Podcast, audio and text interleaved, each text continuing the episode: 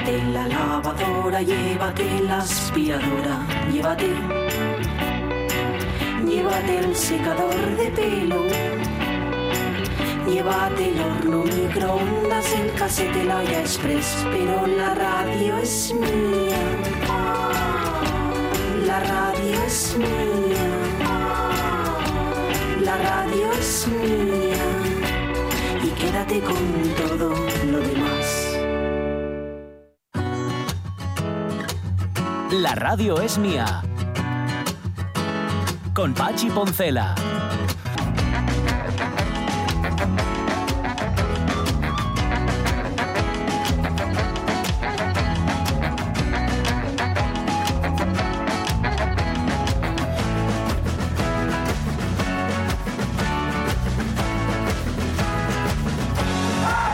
Las 12 y 16 minutos de la mañana estoy sometiendo al mes de octubre a un proceso de ninguneo que no hay derecho, pero es que no, no, es, no es hoy. O sea, no es este año, no es en 2022, llevo toda la vida haciéndolo. Para mí, por razones que desconecto, desconecto, desconecto, Toc, toc. a- eh, octubre tiene 30 días. Para mí, Sí. en mi fuero interno, o sea, en mi, en mi mente, en mi cabeza, yo para mí, con 30 días ya tiene suficiente. Pues no es verdad. Pues no. Octubre es un mes de los largos, amigos, de los que si los cuentes por los, los dedos... los meñiques, Por, eh. por los dedos, sí, por los no- Nudillos, por los joder, nudillos. ¿cómo estamos hoy? Pues toca nudillo. Toca nudillo, sí, porque si no toca mm, valle. Valle. Claro, si lleva valle, tiene 30 días o menos. Pues febrero ya me dirás tú qué mes es ese. Hmm. Pero lo otro, si te toca nudillo, entonces tiene 31. Bueno, pues si contáis, octubre y en nudillo. Claro, pero 31. ya sabes que hay que, Bueno. hay que repetir, ¿eh? Para que te encajen Sí, bien. sí, sí, hay que dar dos veces en el mismo. Eso es, enero, febrero, Hmm. enero, febrero, marzo, junio. Sí, porque julio y agosto van, Van en, juntos. en, en cresta arriba Son los dos. nudillos. Bueno, pues octubre tiene nudillo. Bueno, pues a mí me da igual. Yo llevo pensando desde que empezó octubre que tiene 30 días. No me digas por qué, ya sí. Ya Pues sí. es los nudillos para golpear su última jornada. Pues y encima eso. tiene 31 días y encima cae de lunes Ya, que nos deja un martes de fiesta. pues es verdad, pero mira que era guapo que hubiera coincidido el 1 de noviembre de lunes. Pues Y así sí. hacíamos el puente entero. Y por empezar por orden, ¿no? Claro. Lunes, uno, pim, Luego todo chifles. Yo esos- organizadino. Esos, meses que empiecen en, en- en un... A mitad de la nada, de la sí. semana. Por favor, es, un- es una historia. Bueno, siento además también esto que nos está haciendo Facebook, a, bueno, a mí en concreto, y, a, y, y- y también, por ejemplo, a Jorge Alonso, que me puso dos mensajes y no se los puede contestar, y a Ramón Redondo, que me pone mensajes y es que los veo siempre tarde. Bueno, puso varias cosas, varios mensajes. Por ejemplo, me puso la viñeta de Malagón, que es un humorista gráfico, que la verdad es que a, a Ramón le encanta, y yo lo conocí por Ramón Redondo. Está muy bien porque pone una biblioteca pública, hoy Día Internacional de las Bibliotecas, y pone una especie como de, como las eh, mangueras Sí, que hay en, sí. en la- bueno, las mangueras de, los bomberos. de incendios, sí. pero lo que Rompa el que cristal. que eso, al final tiene una pluma, tiene un plumín, y pone romper en caso de creatividad. Está muy bien, me encanta. Eh, según dice la cultura popular, para elegir el mejor melón, en realidad tenemos que buscar una melona que serían más dulces y jugosas que los melones macho. Las hembras serían aquellas que tienen los círculos concéntricos, mientras que los machos serían los que tienen las rayas en forma de estrella. Esto también lo comparte porque hemos estado hablando una vez más de melonas y de melones. Em, quedamos, dice Ramón Redondo, en que no sabemos si en la sintonía, el, el Yuyemis Theme, de la sintonía del cine, ya sabéis que es el, el título de la película de... ese- ¿ves? El título, lo- la banda sonora de la película Deseando Amar, suena un cello, una viola o un violín. Pues yo no tengo ni idea de lo que suena, porque además me da la impresión de que es un instrumento sintetizado. O sea que lo que está sonando Ya. no y un violín Mm. de verdad, y si ye de verdad, Sí. pues, sea como usted- fuere, y en MIDI, ¿no? eso, está pasado por alguna cosa, vale. Y luego lo último ya de todo, dice, sé que soy un pesado, pero recordad que Harpo ahí era otro asturiano, José Casín. Bueno, ahí tuve que, que corregirle porque ye chico, no ye Harpo. De hecho, añade, añade Ramón, sí, bueno, la verdad es que sí, eh, mm, eh, Harpo daba poco trabajo en la sala de doblaje. sí, poco, poco. Eso es verdad. Y luego le pasa, que, en efecto, extrañamiento de voces de dobladores con una serie larga, por ejemplo, Navy, Investigación Criminal. Hace pocos años se murió el que doblaba a Mark Harmon, Salvador Vives, y le sustituyó Juan Carlos Gustems. Dicen, Sí. no hay queja en cuanto a la calidad, pero claro, se hace extraño que Leroy Jetro Gibbs tenga otra voz distinta a la que lleva tenido tantos años. Es cierto. Estoy así. Y luego los hay que consiguen averarse tanto, no solo al, al tipo de interpretación, sino incluso al timbre de a quien están eh, sustituyendo, que, oye, la transición es muy suave y a veces ni te enteras. Ajá, sí. Pero bueno, eso ya, eso ya es categoría suma, ¿eh? Sí, la verdad que sí. Poder hacer eso. Pues nada, em, creo que está respondido todo. si queda algo por ahí, mala suerte. Las 12 y 20 tenemos Moderno de otros tiempos, nueva, nuevo episodio de la saga Barnum. Sí. A ver qué se trae hoy, porque la semana pasada fue espectacular. Tenemos tiempo para Lucía López Santos, que va a llegar con, como siempre, redes sociales, novedades en Internet y todo lo demás. Pero antes de todo eso...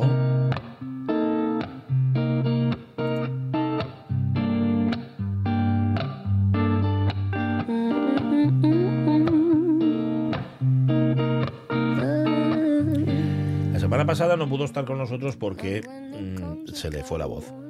Eso que le pasa a Jorge y que le pasa a tanta gente, que que, de repente no puedes, no puedes, pues mira, no podía Claudia García ofrecernos su visión millennial desde la Plaza del Mundo. Pero hoy, hoy sí que puede. Claudia, por favor. La semana pasada fue mi cumpleaños. Me siento igual que siempre, la verdad. Un año más no se nota de un día para otro. Pero comparando el año pasado con este, sí que ha habido cambios. Cuando uno es joven, vive los cambios con total naturalidad. La gente viene y se va de tu vida. Un día estudias una cosa, al otro la contraria. Ahora no te apetece salir, pero a las dos horas sí. Y mil ejemplos más. Estamos acostumbrados, es lo que toca a estas edades, no parar de cambiar y moverse y sobre todo de hacer cosas. Esto de hacer cosas se lo he robado a Ángel Martín. Seguro que sabéis de quién os hablo. Es el cómico, guionista, actor, músico y escritor y millones de cosas más que se ha hecho bastante famoso este último año, aparte de por la publicación de su libro Por si las voces vuelven, por subir todas las mañanas un informativo de 2-3 minutos a internet. Este informativo siempre lo acaba con un a hacer cosas, os quiero muchísimo. Y es verdad que, como joven que soy, no paro de hacer cosas. Salgo, entro, me apunto a tal, me apunto a cual, conozco a uno, hablo con la otra. Y eso me parece que es la esencia de lo que significa la juventud. Tenemos, o más bien pensamos que tenemos, tiempo infinito para hacer todo lo que queramos antes de que las responsabilidades nos hagan posar un poco los pies en la tierra. No me malinterpretéis, que también tenemos responsabilidades. Al fin y al cabo, somos estudiantes o nos buscamos la vida trabajando. Queremos mantener una vida social estable y a la mayoría nos hace bastante felices ver orgullosos a nuestros padres. Pero la juventud tiene algo que se apodera de ti y te hace saltar de la cama e irte a la sala X, sí, esa de Madrid que antes era porno y ahora es un sitio súper cool, un jueves a las 11 de la noche a ver una película de los años 30. Por eso, y en conmemoración a mi atrasado cumpleaños, hoy animo a todo el mundo a intentar sentir ese gusanillo que significa el ser joven, aunque se haya dejado de serlo. A llenar el tiempo con planes y proyectos, por muy pequeños que parezcan, si a uno le hacen feliz y aunque uno de los momentos más felices del día, hay otros menos alimenticios, sea contarle a tu hija como gran noticia que ha bajado el precio de los kiwis. Te quiero, papá. Así que ala, a hacer cosas. Os quiero muchísimo. Me acabo, de acordar, Claudia y compañeros, de que esa frase la dice. Yo se la escuché muchas veces a Maxi Rodríguez, al actor y dramaturgo, y de esto de decir, hay que estar ahí Sí. haciendo cosas y tal. y pues sí. Eh, Creí porque- que era que habían bajado los kiwis. No, lo de los kiwis no. Lo de los kiwis es cosa de Javier García Rodríguez, me da la impresión. Y no sé por qué se asociara tanto con los kiwis. Pues algo habrá. algo habrá. Son muy buenos para el tránsito. Esto lo dicen aquí no quien viva. No tengo Sí, idea porque creo que son muy cierto. buenos para el tránsito. Bueno, eh, el asunto es que, en efecto, eso de hacer cosas es como una, como una obsesión, pero no solamente de los jóvenes, sino cuando te haces ya mayor. De hecho, es- yo lo digo por la cosa de Maxi, ¿no? Pues si te ven sin hacer nada, Sí. o si te ven haciendo poco, dices, buf, este desaparecido. ¿Dónde andará Maxi? ¿Dónde andará Pache? ¿Dónde andará quien sea? Hay sí. como haciendo, haciendo, haciendo por hacer la mayor parte de las veces. Porque realmente es que no haces nada. Estás, apareces, te ven. ¿no? Bueno, no sé. Em, Yo cuando era más joven, tenía la sensación de, de que hacía de que hacía poco, pero no me importaba, porque como dice eh, Claudia, Eh, tenías todo el tiempo del todo el mundo. tiempo del mundo, Claro, sí. Me pegaba una siesta, yo cuando era joven, como madrugaba mucho por la Mm, radio, me ujú. pongo una, pero las siestas del copón, y luego salía por la tarde o hacía tal, ¿eh? pero vamos, ahora no me arrepiento, ¿eh? tampoco, ahora que hago tantas cosas, no es que no sepa qué. Así que Claudia García, no necesitamos los que ya vamos mm, teniendo una edad y unas cuantas arrugas, hacer como que somos jóvenes. Seguimos haciendo cosas porque si paras como los tiburones, te mueres. Que ya mentira, por otra parte. Hay que hacer cosas y, si se puede, hacerlas haciendo risas también. Ah, eso sí, disfrutándolas. No, no, eso sí. Lo de hacer por hacer, mira, como que no. Em, 12 y 25 minutos de la mañana. Y hacerlas algunas reales y otras virtuales.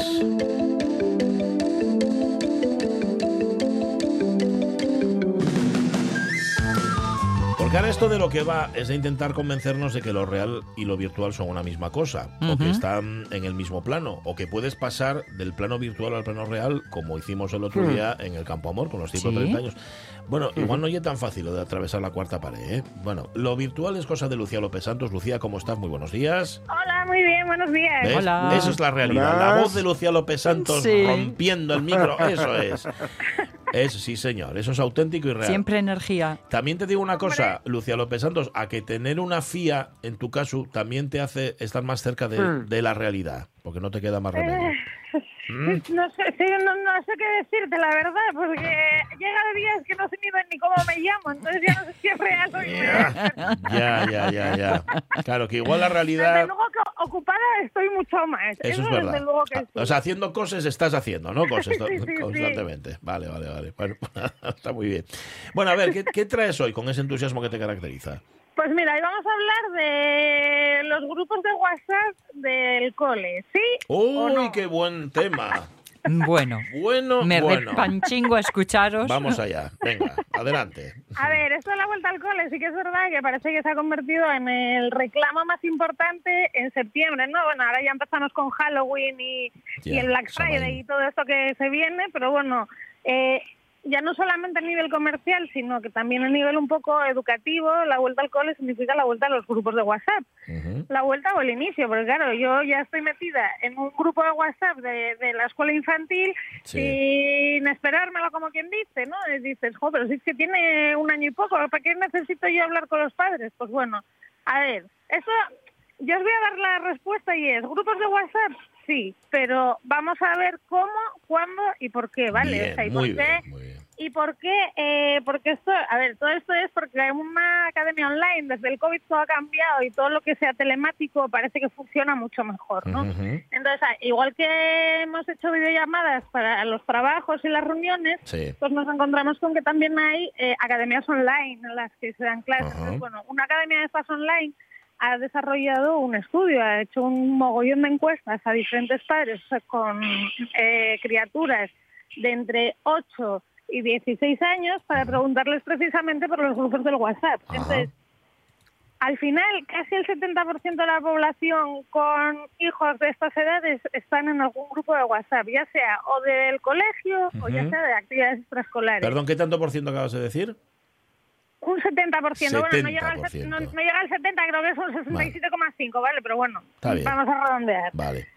Eh, entonces, claro, y de todos estos, solamente el 15% Sí. entiende que son un auténtico infierno, y en mayúsculas. A ver, Muy de, poco me parece. de ese 70% hay un 15% que dicen que es un infierno solo, en efecto. A mí me parece muy Exacto, poco solo, también. Que, que yo, era, yo tenía otra concepción porque, bueno, siempre que lo hablabas por ahí, yo claro, no me tocaba, ahora ya sé lo que es, pero siempre que hablabas por ahí, ah, es que estoy del grupo del WhatsApp del cole, estoy del crío, no sé qué, del fútbol, de la lectura, yo qué sé, de mil cosas, ¿no? Pues Sí. bueno, tampoco era para tanto, parece ser. Parece ser. Ujú. Vale. Entonces, bueno, eh, la cuestión es que, ¿por qué entendemos que es un infierno? Pues principalmente por todo el ruido que se genera en esos grupos, ¿no? Ya aquí ahora voy a hacer un inciso y voy a ampliar eh, a grupos de WhatsApp en los que el rango de edad es a partir de 55 años, ¿vale?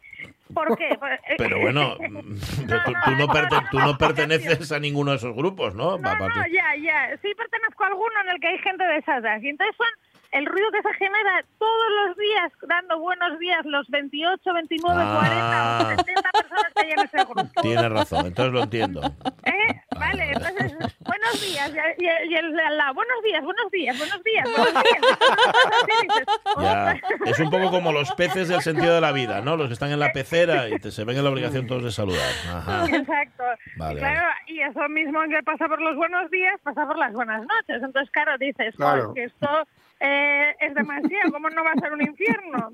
Pero eh, además, mm, yo sospecho que quien hace esto en un grupo de padres, que no es que tengáis un roce íntimo diario, digo yo, ni nada de eso, Claro. anda que no saludará y con qué énfasis a el grupo de los que tomamos la pinta en no sé dónde, el Claro, grupo no, de los... digo que este aquí es un inciso y abro el grupo para todo el rango de mayores, porque esto yo los grupos que he encontrado así es gente principalmente mayor, ¿no? Bueno, mayor, mayor que yo, no mayor, mayor que yo. Mayor que tú. Vale, vale, vale. Entonces, claro, que porque no sé, yo, por ejemplo, mi madre que estará escuchando además me va a odiar luego, cuando vaya a comer me va a decir, pues hoy no te toca con pan, ya verás. ¡Hala!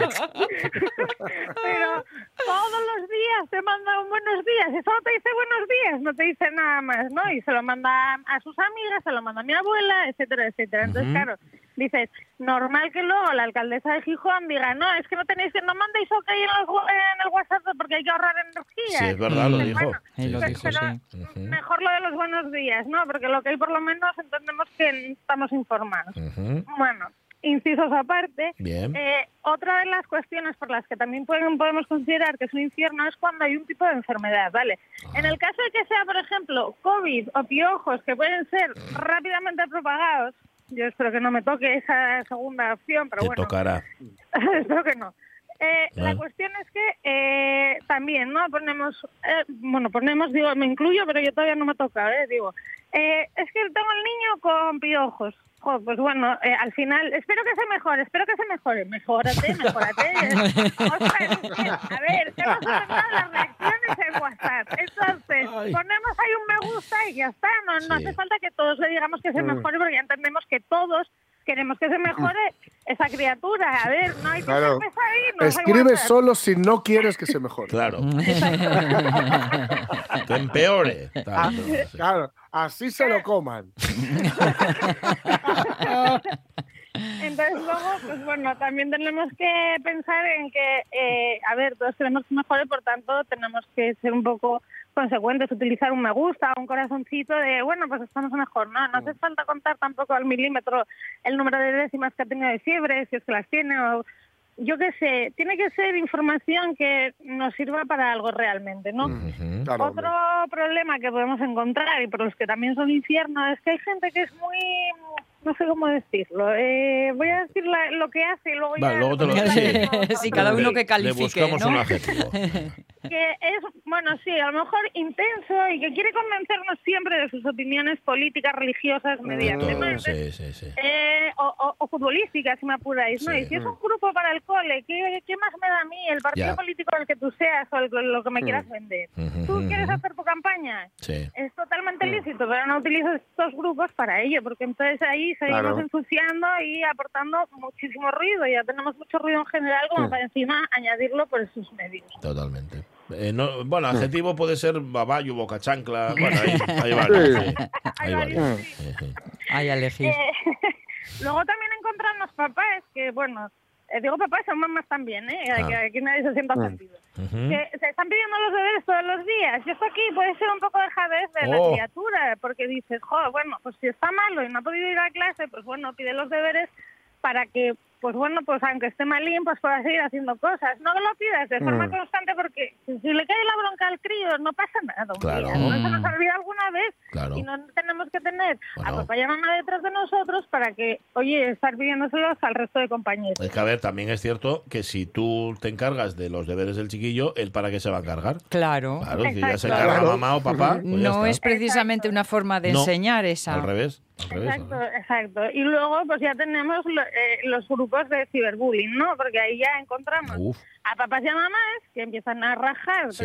A ver, en un grupo de WhatsApp todos hemos rajado. Eso es así. Pero en uno del cole, rajar de profesores o de otros compañeros del niño o de la niña, Sí. eso ya está muy feo porque lo que estamos incentivando es que, porque al final pues, estás hablando por WhatsApp y, y los que están en casa pues saben que estás hablando por WhatsApp y seguramente que hagas algún comentario. Entonces, lo único que estás haciendo transmitir es que hay que odiar a la gente y no hay que odiar a la gente, todo lo contrario, hay que querernos y amarnos y todo que sea fantasía, ¿no? Pero bueno, eh, el- estamos incentivando y motivando el ciberbullying, que al final eh, esto, cuando a medida que se van haciendo mayores estos críos, pues van aprendiendo que eso está bien hecho y que está normalizado en nuestra casa y entonces también lo acabarán haciendo. Entonces. Sí, sí, sí, me parece. eh, eh, Todo lo que has dicho me parece de un sentido común. mm, Y- Exacto, pero que, hay, que haya que reflexionar sobre lo que es como evidente, ¿no? Ya, ya, ya, ya. Madre Ya, como ya, pero somos, eso nos ¿eh? pasa siempre, claro.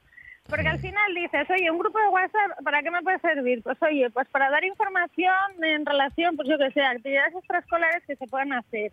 O las que se han hecho, pues que sea información enriquecedora. Pues oye, mira, es que no está en la granja escuela y ha estado fenomenal, porque fulanito viene encantado de la vida, no sé, cosas positivas o que realmente sean informativas, ¿no? Sí. Pues eh, una reunión de trabajo, mm, de trabajo no, la típica reunión trimestral. La mía ya en la escuela infantil, en vez de citarnos allí a todos una mañana y estar allí toda la mañana escuchando a la profe, nos mandan un email con, detallado con todo lo que van a hacer y lo que no.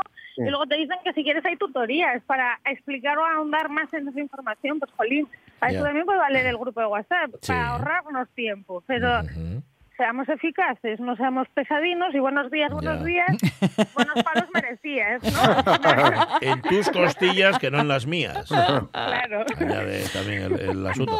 Bueno, este tiene todo, tiene todo el sentido, ¿eh? lo que acabas de decir. Pero sabes que no lo vas a poder evitar. O sea, Sí. que, que esto, No, esto no, sí, porque yo sé, pelmazos. la verdad que son bastante comedidas las madres, porque solo hay madres que yo sepa, Ya. y estaban bastante comedidas. Pero, pero sabes que no puedes, si quieres, puedes no estar en ninguno de, de esos Sí, grupos. claro. A ver, yo estoy en uno, en un solo grupo, que es el grupo del balonmano. Que además, Bueno. como va- varía, pero varía muy poco, somos más o menos siempre los mismos, ya sabemos a la coordinadora, ya la conocemos bien, sabes que eh, es un solo grupo. Yo en la vida, te lo digo en serio, ¿eh? y el Mifiu tiene 16 años, he estado en ningún otro grupo.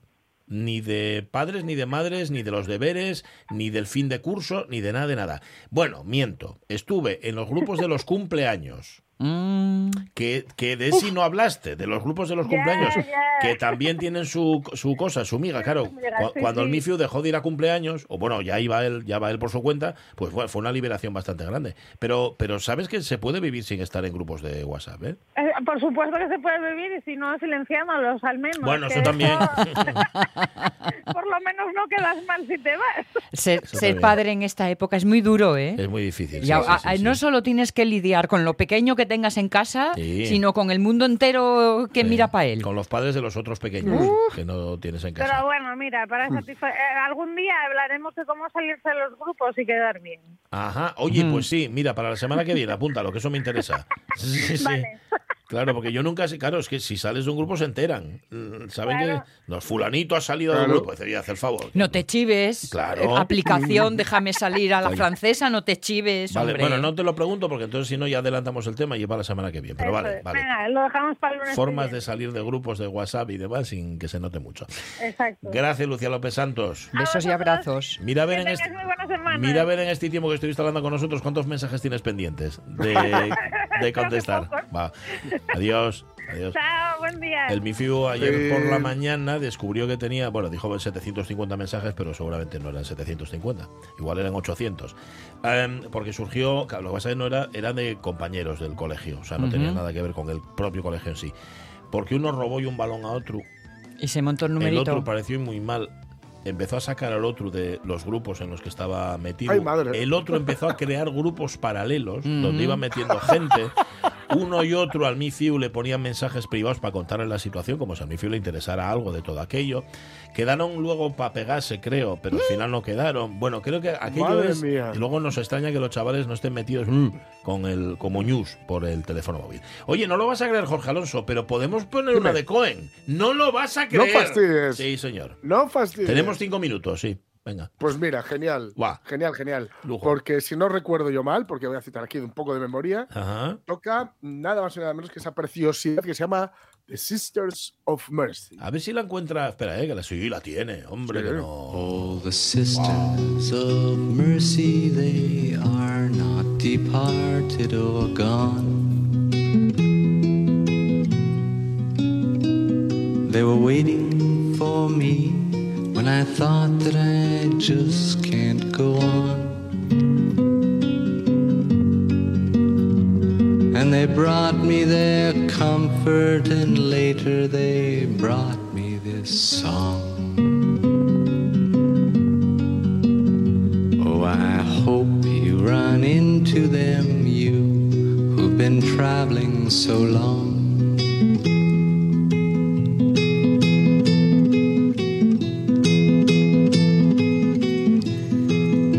Me parece una canción preciosa, Jorge, pero nunca sé de qué, nunca he sabido de qué va, bueno, Bueno, es por una- dejadez.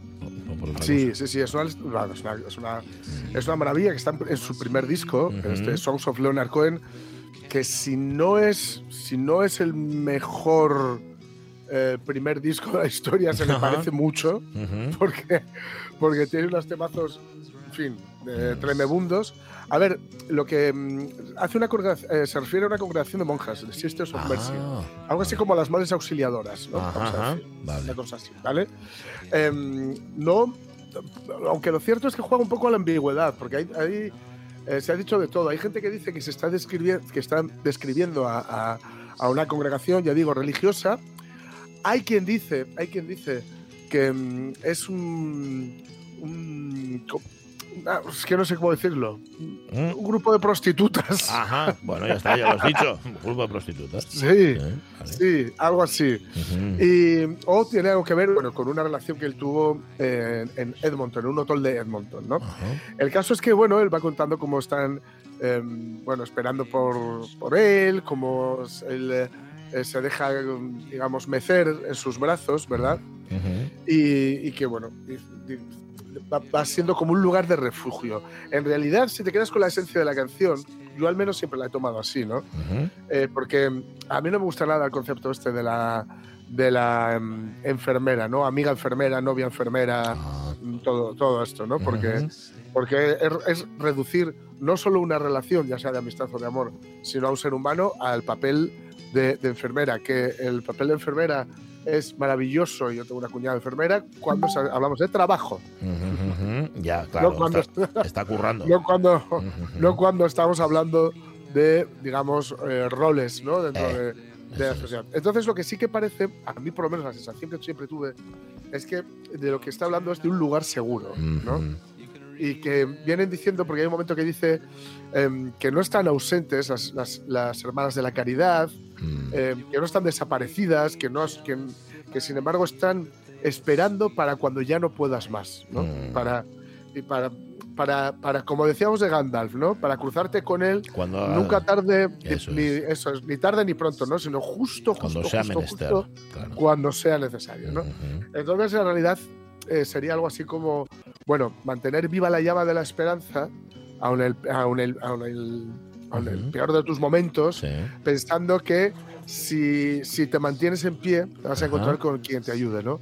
Eh, lo, lo hace con, pues como con lo bien, con lo bonito que lo dice Cohen. No olvidemos que Cohen fue, fue mm, cocinero antes que fraile, Sí. aunque mm, cabe la redundancia o no, que, que suena al revés aquí. Ujú. Es decir, fue poeta antes que músico sí. con lo cual él sabe decir muy bien. Y luego sabe em, hacer algo que a mí, me- a mí me, me maravilla de, de toda la trayectoria de Leonard Cohen, que es ser muy consciente de sus capacidades y de sus limitaciones. Ah. Es decir, para adornar una canción, si lo, que, si lo que eres es un guitarrista simplemente correcto, Sí. ¿no? pues adornarla con un leve arpegio, que es lo que hace aquí, aunque arpegiaba muy bien Leonard Cohen. ¿eh? Llegó a ser un muy arpegiador y es muy difícil arpegiar muy bien. Aquí en Ujú. España teníamos a Antonio Vega que arpegiaba directamente. Arpegiar, ya sabéis, es el, Sí. eh, no tocar el acorde, no hacer el tran, Sí. sino el patatán. ¿vale? Y y, eh, entonces él, em, eso, consciente de lo que se le da bien y de, y de no poder ir más allá, no va a, digamos, No va hacer allá. sus discos más Claro. abigarrados hasta que grabe con Phil Sí. Spector, hasta que lleguen los 80, etcétera, etcétera, pero ya llegaremos. Eso llegaremos, en efecto. Ya llegaremos. Por cierto, de ayer- momento, sí. Sisters of Sí, Mercy, que, que por cierto es una canción tan buena que dio lugar al nombre de un grupo, los, los, Ah. Sisters, los Sisters of Mercy. Fíjate. Ayer íbamos en el coche escuchando You Want It Darker, em, que es Oh, lo, de lo oh. último que hizo, y el, el comentario del Mifiu. Este hombre Mm. toma una pastilla mentolada y arruina su carrera. dijo. Sí, Aquí todavía tenía la voz más fina Leonard Cohen. Bueno, sí, sí, sí, sí, sí. la una menos cuarto. Gracias, Jorge Alonso. Que nos Ah. vamos al moderno de otros tiempos.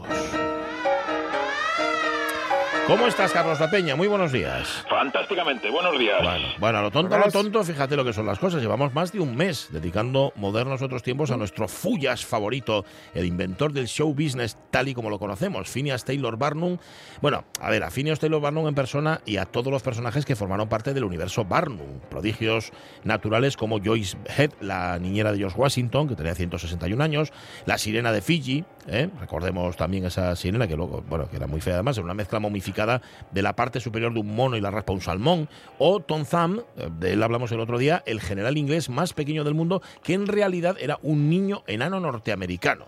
¿Mm? Sí, vamos, prodigios naturales que de un modo u otro eran también resultado artificial de otro prodigio, de la prodigiosa imaginación de Barnum. Un hombre que, Ahí. como buen hombre de comunicación, nunca dejó que la verdad le arruinara una buena historia.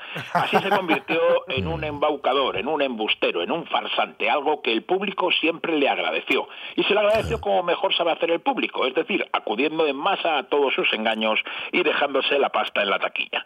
Así, el American Museum de Barnum, eh, su principal centro de operaciones, abierto, recordemos, en Nueva York a principios de 1842, se convirtió no solo en el lugar al que todo el mundo quería acudir, sino también el lugar al que todos acudían. Todos menos los negros, a quienes la ley del Estado de Nueva York no les permitía entrar. Bueno, era un lugar tan importante el museo, tan estratégico, que se convirtió en objetivo de guerra, en la, de, en la Guerra Civil Americana, ¿verdad? Sí, sí, así fue. En febrero de 1861, recordaréis algunos, pues siete esclavos, siete estados esclavistas del sur declararon su secesión de los Estados Unidos y formaron los Estados Confederados de América. Otros cuatro estados le siguieron y se armó la de San Quintín. Bueno, no la de San Quintín, sino la de, la de secesión, vamos, Sí. la, la guerra civil la estadounidense. En el centro del conflicto, aunque seguramente no era la única causa, estaba la esclavitud. Una cuestión que siempre, lo vimos el primer día, había preocupado a Barnum, que fue un declarado abolicionista desde mucho tiempo antes de que la cuestión se convirtiera en un problema e incluso en un casus belli, ¿no? Pero bueno, no se trata hoy de hablar de la guerra civil americana, pero el caso es que en medio de la contienda, en 1864, el ejército confederado trató de incendiar el Museo de Barnum. El Confederate Army of Manhattan, el, el ejército confederado de Manhattan, fue un grupo de ocho agentes sureños que se infiltraron en Nueva York a través de Canadá y que el 25 de noviembre de 1864 intentaron quemar el Museo de Barnum con el objetivo de que el incendio también destruyera la ciudad. El plan sudista fracasó, pero lo que no pudo conseguir la guerra lo consiguió la fatalidad y las luces. Y el Museo Americano de Barnum ardió hasta los cimientos un año después, el 13 de julio de 1865. Fue uno de los incendios más espectaculares de la historia de la Gran Manzana. Muchos de los animales murieron achicharrados, otros murieron por las balas de la policía que trataba de impedir que la fauna salvaje se escapara del incendio y cometiera estragos en la ciudad.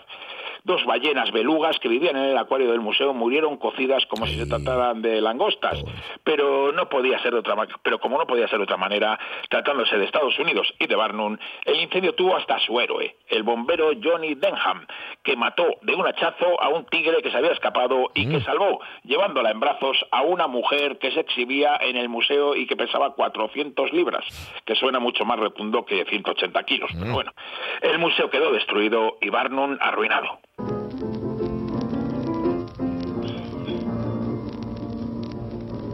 A time in many a life when it's to faces that a boy will do their part that people can live in a world where all will have pocas canciones más significativas de la guerra de secesión que Battle Cry of Freedom. Su éxito como himno del norte hizo que el sur lo adoptara también, pero con otra letra. Lincoln lo empleó en su campaña electoral y el gran compositor americano Charles Ives lo convirtió en el 43 en su canción They Are There. Eh, aquí escuchamos otra vuelta de tuerca. O sea, al propio compositor, Charles Ives, al piano y cantando en una vieja grabación, y al Kronos Quartet acompañando la grabación de acuerdo con un arreglo de John Geist. Ahí está. Boy, be there fighting hard, and then the world will shout. Bueno, ya estamos, ya estamos ambientados. Vamos a volver a Barnum. No fue la guerra quien acabó con el Museo de Barnum, sino, fíjate, una chispa, ¿no? Sí, vamos, y además las pérdidas fueron terribles y se sumaron a los problemas económicos que Barnum había tenido en los años 50 como promotor inmobiliario y que ya adelantamos un poco el lunes pasado. ¿no? Nuestro moderno se propuso construir en 1851 su propia ciudad, East Bridgeport, en Connecticut. El objetivo de Barnum, más allá del lucro, era conseguir a su medida una ciudad hermosa y próspera. Para atraer gente construyó tres puentes para unir la nueva ciudad con, con Bridgeport, la vieja ciudad de Bridgeport, que era la ciudad más industriosa de, la Unión. Y también se llevó una fábrica de relojes que se había comprado. Luego llegó un acuerdo con Chaucy Jerome, otro fabricante de relojes, para que a cambio de dinero también se instalara en la ciudad. También Barnum diseñó y construyó el cementerio de East Bridgeport, en el que ahora está enterrado. ¿no? Pero la cosa, el tema es que no salió bien del todo, y tanto Barnum como Jerome fueron timados y terminaron en bancarrota. Nuestro moderno tuvo que vender o hipotecar parte de sus colecciones, y junto al general Contam, para recuperarse, inició una nueva gira europea. Bueno, problemas económicos en los 50, pero esa década la inició con uno de sus mayores éxitos, la gira americana del ruiseñor sueco, la gran diva de la ópera europea del momento que era Jenny Lind. Sí, vamos, quizás la parte más rencorosa de la audiencia se puede acordar de Jenny Lind. Sí. Hablamos de ella el año pasado en su condición de alumna de Manuel García Hijo, el, el inventor del el maestro de canto más famoso del siglo XIX y el más longevo de la, sala, de la saga de los García. Eh, Jenny Lind, que nació en Estocolmo en 1820, debutó como cantante de ópera en 1838 con 18 años como Agathe en El cazador furtivo de Carl Maria von Weber y consiguió un éxito extraordinario, pero tenía unos claros defectos de emisión que estuvieron a punto de dejarla muda, vamos, de cargarse la voz completamente. Así, entre 1841 y 1843 estudió con Manuel García Hijo, que le hizo mejorar su técnica y además recuperar la voz y que no se la volviera a cargar. ¿no? El caso es que Jenny Lind se convirtió en la cantante más reconocida de Europa e inspiró varios cuentos de Hans Christian Andersen como El patito feo, El ángel o El ruiseñor. De hecho, el autor de La sirenita le pidió sin éxito matrimonio.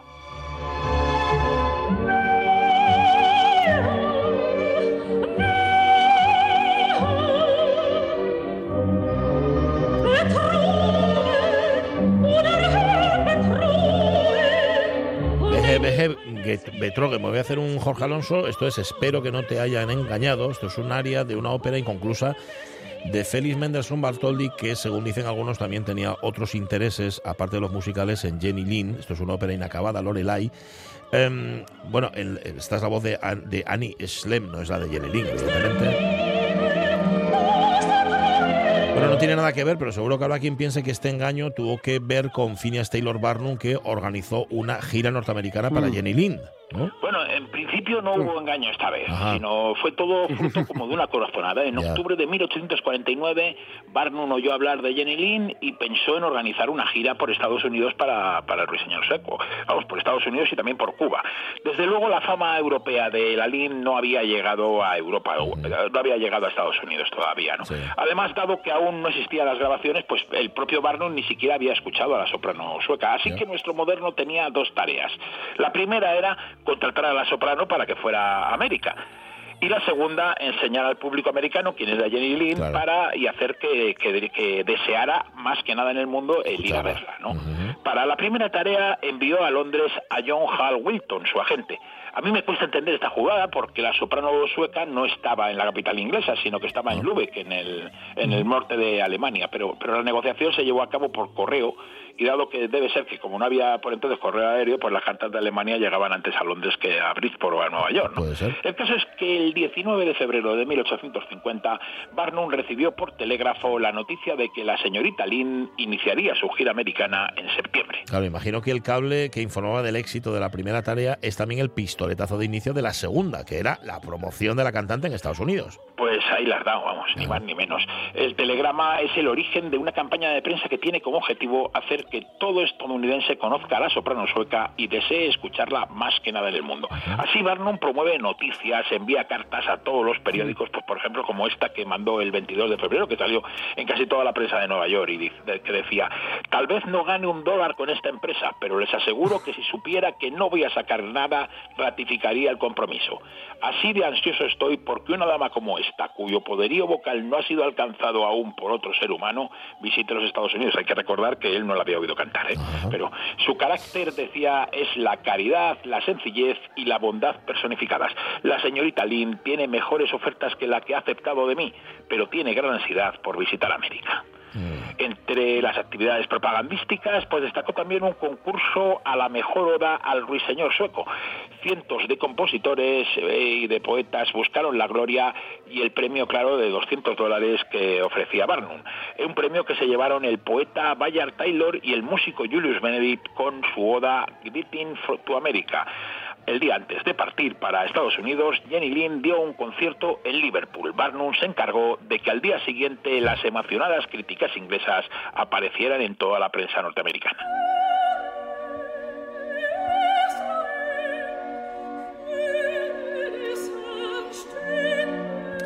No hay grabaciones eh, de Jenny Lynn, no las tenemos eh, porque se murió en el año 1887, aunque dicen, hay quien dice que Edison la llegó a grabar. Esta que canta es Soile y Sokoski. Escuchamos una de las obras predilectas de su repertorio, el oratorio Elías de Mendelssohn. Como no hay grabaciones, y además el hecho de que mucha de la información sobre ella estuviese muchas veces en manos de tipos como Barnum, tampoco nos facilita mucho poder imaginarnos su forma de cantar. Pero vamos, todos sostienen que era tan fría como exacta y que su repertorio predilecto era el alemán.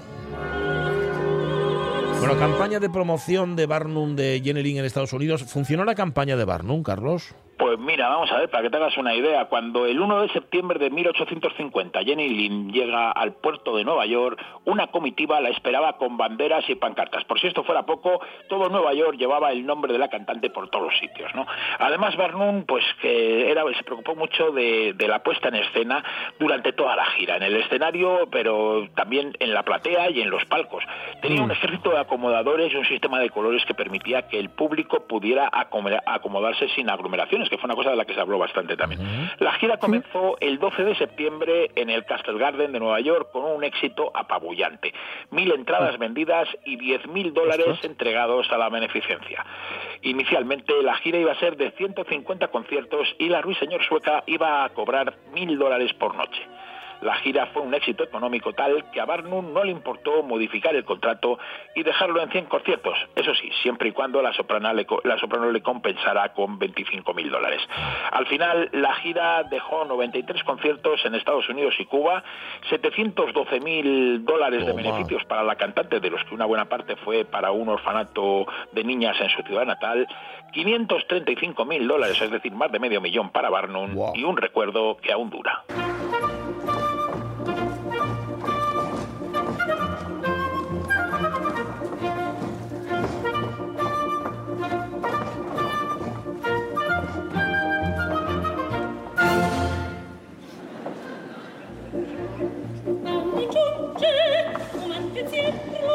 Amina, de la sonámbula de Bellini, fue una de las heroínas de ópera italiana que más encarnó Jenny Lynn. Aquí escuchamos su aria Anon Junge con Nathalie Dessé.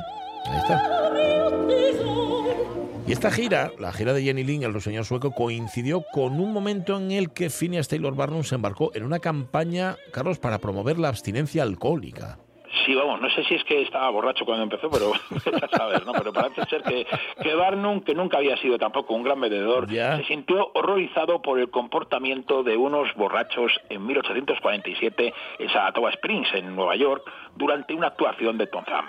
Ese día nuestro moderno se juró a sí mismo que nunca volvería a beber más alcohol en su vida, aunque bueno, sí, un poco de vino europeo, ¿no? Ah. Y a partir de ese momento, además, intentó convencer a sus amigos de que siguieran su ejemplo, porque así todo sería mucho mejor. Bueno, y un año después dejó incluso el vino europeo y se apuntó al movimiento por la templanza. Sí, sí, vamos, yo no entiendo lo de dejar el vino, pero bueno. Bueno. Pero Barnum se convirtió en apóstol de la prohibición del alcohol. Dio conferencias contra el chupe en Connecticut, en Nueva York y en Filadelfia. Y luego, aprovechando la gira de Jenny Lynn, llevó su mensaje antialcohólico por todos los Estados Unidos. Claro. La cruzada abolicionista del alcohol fue para nuestro moderno tan importante o más que la de abolicionista contra la esclavitud.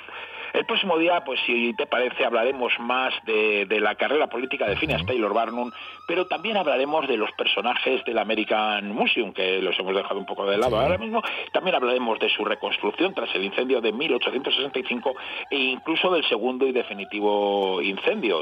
También de la construcción del primer Madison Square Garden, que también fue obra suya, y del mayor espectáculo del mundo, su circo, el primero del mundo con tres pistas. Pero esto, si os parece, el próximo día o lo siguiente. O siguientes, pues sí.